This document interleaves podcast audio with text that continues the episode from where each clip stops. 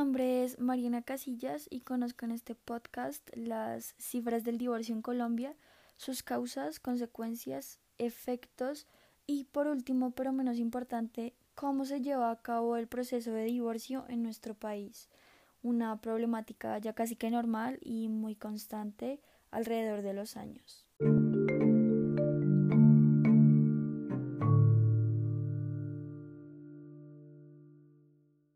Según una noticia del espectador publicada el día 27 de agosto del 2020, teniendo en cuenta las cifras entre el 2016 y el 2019, el promedio arroja que por cada 10 matrimonios hubo 4 divorcios.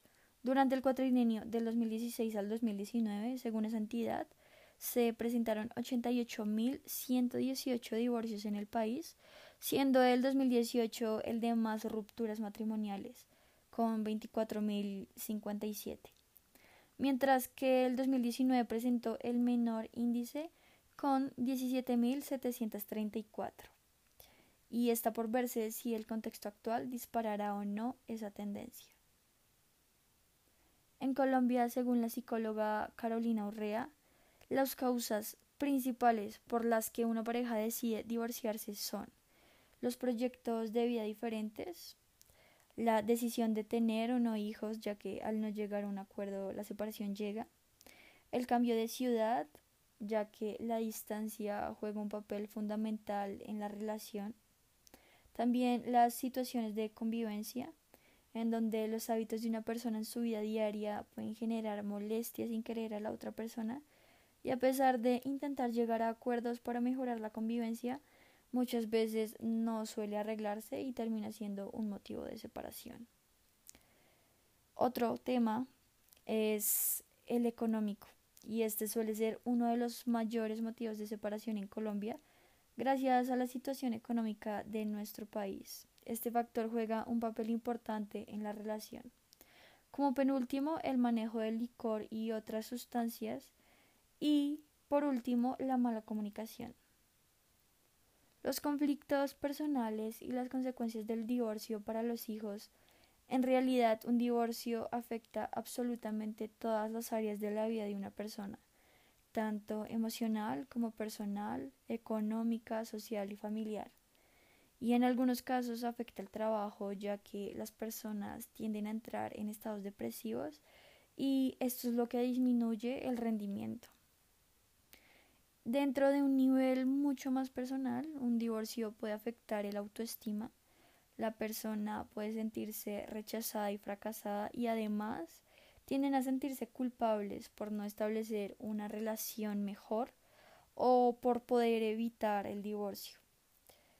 El divorcio o la separación de una pareja con hijos pone fin a la convivencia de ambos padres conjunto a sus hijos Aquí pueden haber múltiples causas para un divorcio y tanto la literatura como la experiencia de los autores trabajando con familias en esta situación dan cuenta de que algunas consecuencias a corto y también a largo plazo para los niños, especialmente en aquellos casos en que el divorcio ha sido conflictivo, en estos casos se ha observado mayor riesgo de presentar trastornos de conducta, bajo rendimiento escolar y abuso de sustancias. Por otra parte, puede tener consecuencias en la vida adulta, presentando mayor riesgo de patologías psiquiátricas o dificultades en las relaciones interpersonales si no se realiza una intervención que aborde algunas situaciones potencialmente traumáticas para los niños. Los pediatras se encuentran en una relación privilegiada con respecto a los niños y sus familias para detectar signos de discordia parental y alteración de la salud mental infantil. Siempre las conductas eh, que se manifiesten en los niños a consecuencia del divorcio y el conflicto parental va a depender de la edad y también de la, de la etapa de desarrollo que tenga el niño, siendo importante reconocerlas para así poder intervenir de forma adecuada.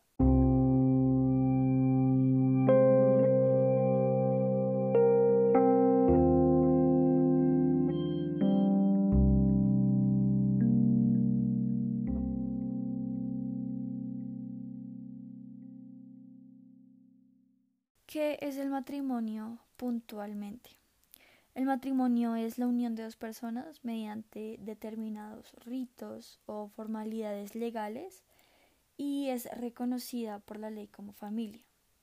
En cuanto al catolicismo y otras confesiones cristianas, es un sacramento eh, que une indisolublemente a un hombre y a una mujer por el que se comprometen a vivir de acuerdo a las prescripciones de la Iglesia. Y bueno, el proceso de divorcio. Sabemos que la celebración del matrimonio católico o civil da nacimiento a obligaciones o derechos que generan efectos patrimoniales en la vida de las personas.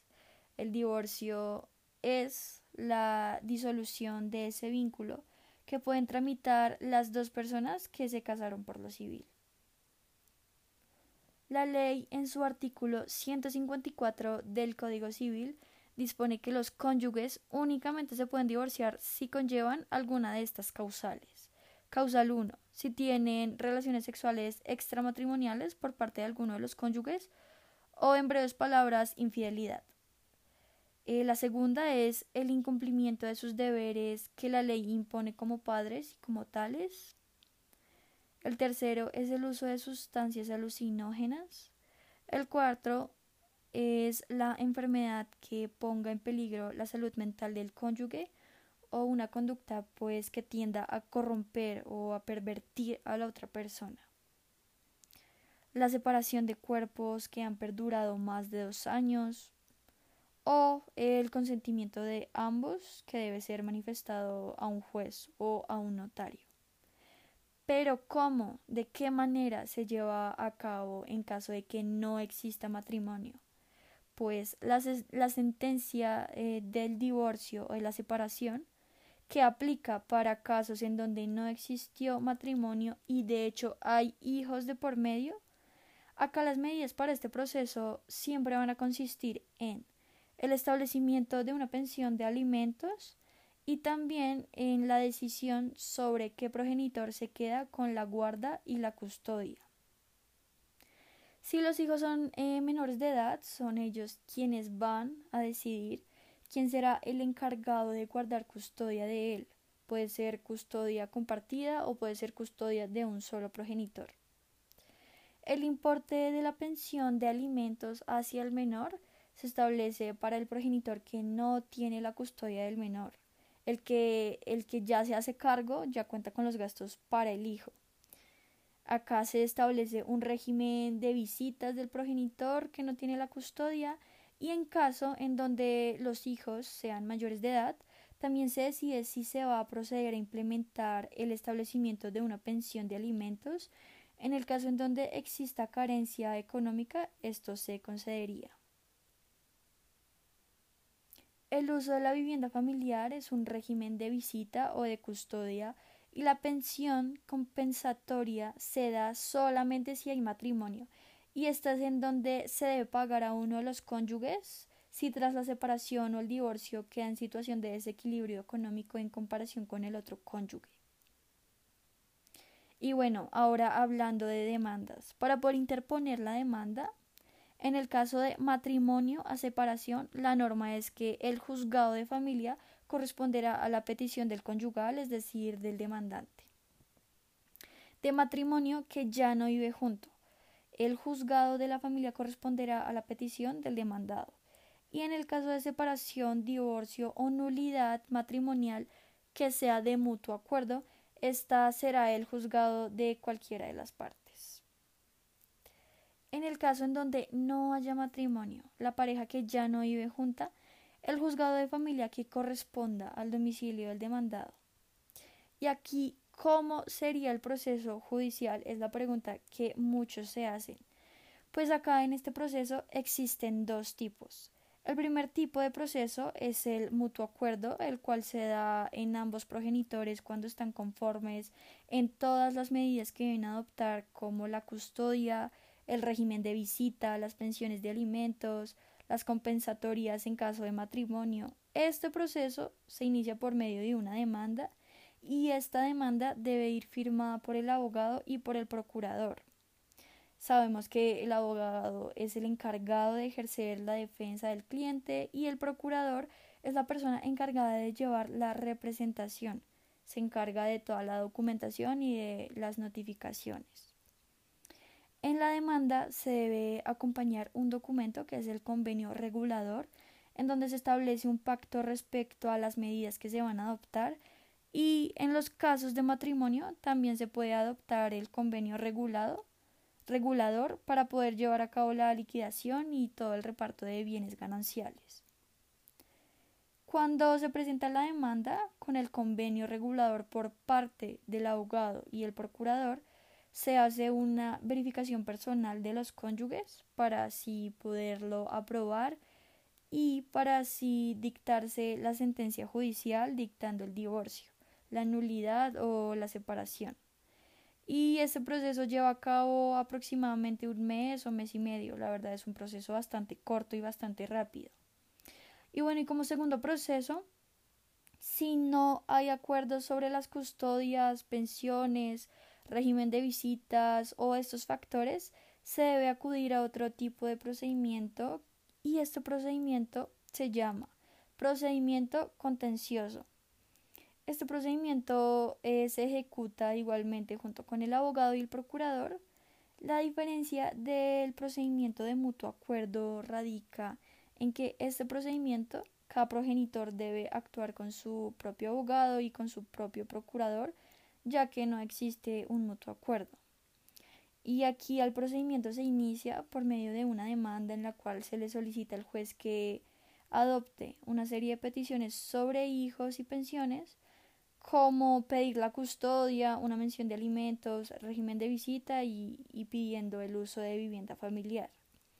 Este procedimiento puede tardar más tiempo, puede tardar más de un año, durante la ejecución del procedimiento contencioso se puede solicitar una, una petición de medidas provisionales, las cuales van a consistir en adoptar la custodia, qué régimen de visitas establece y las pensiones de alimento. Una vez se dicta la sentencia definitiva, la petición de medidas provisionales se convertirán en definitivas y si son las mismas que se dictaron en la sentencia, o serán sustituidas pues por unas nuevas. Una vez que se realiza esta demanda, la solicitud va a llegar al domicilio del demandado y le van a dar el plazo de 20 días hábiles para contestarla y en esa contestación el demandado lo que va a tener que hacer es decir si está conforme o no eh, de acuerdo a las medidas que se quiere tomar o en su caso él puede proponer unas medidas alternativas una vez contestada la demanda, el juzgado cita una vista oral en donde se deben llegar eh, con pruebas el abogado y el procurador propio para así ya poder aportar las pruebas que consideren oportunas para demostrar y acreditar las medidas que quieren solicitar. Y esta vista oral termina con una sentencia judicial en donde decreta el divorcio, la separación o la nulidad matrimonial y se adoptan las medidas.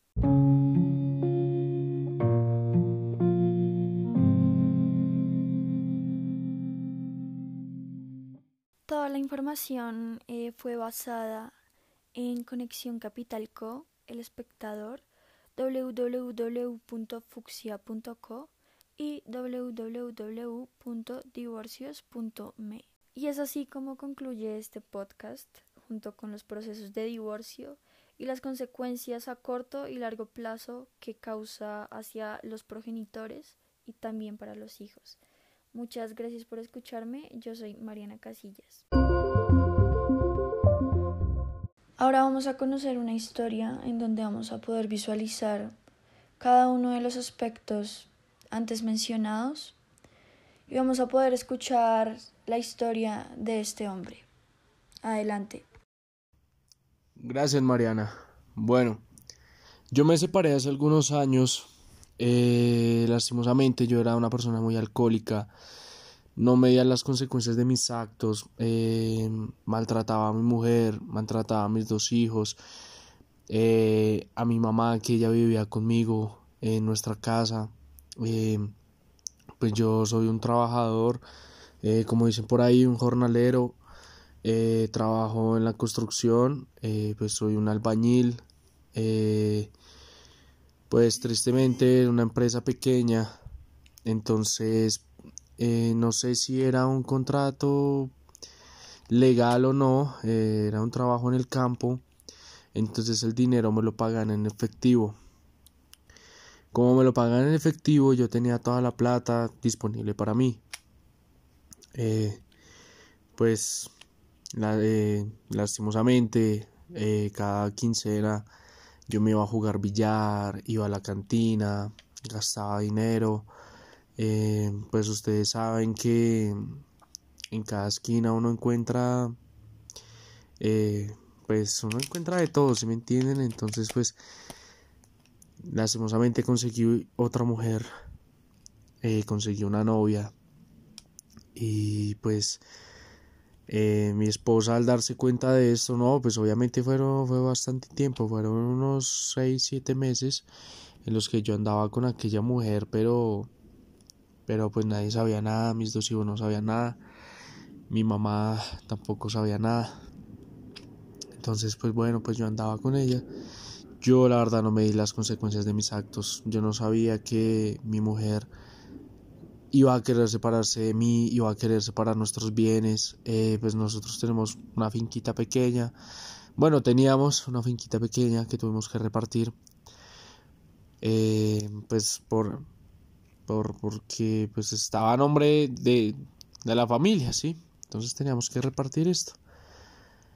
Eh, no pensé que mi mujer quisiera separarse de mí porque pues yo pensé que me iba a perdonar, pensé que iba a entender que el alcohol llevaba a un hombre a, caer en la tentación.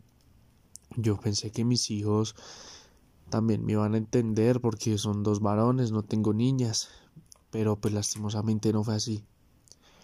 Eh, nos separamos, me dieron el proceso de, de alimentos para los niños, para la familia, tengo que eh, mensualmente o quincenalmente enviarles el dinero para su comida. Y pues yo la verdad, eh, al separarme yo quería la custodia de mis hijos, pero pues mi mujer ganó el caso. Eh, no me los permitieron, no, no, me dieron el derecho, sí, no me, no me permitieron estar, estar con ellos porque supuestamente o dicen eh, que soy un hombre alcohólico, eh, me tildaron de, vicioso, eh, de problemático y que mi cuenta de banco no demuestra el dinero que gano. Ese es otro problema que he tenido, ya que en la empresa, lo que les he contado, me pagan en efectivo. Entonces dice que no represento ningún, no, no, no tengo ingresos quincenales o mensuales para así obtener, por ejemplo, una tarjeta de crédito. Entonces, pues es como una advertencia, un llamado a las personas que, que, que están pasando por algo así, pues tienen que representar algo muy bueno para la sociedad, para que le den la custodia de sus hijos, que es, pienso yo, que lo más importante para todos. Y pues ya, gracias Mariana por la invitación. Hasta luego. Muchas gracias David por contarnos tu historia. Y más allá de eso, también es un llamado a todos los colombianos, a todas las parejas y a todas las familias que están a punto de pasar por este proceso o que a lo mejor están próximamente a pasarlo. Sean conscientes de todo lo que lleva a este problema, cómo se resuelve y las consecuencias que se pueden generar si no se hace de una manera adecuada. Muchas gracias por escucharnos.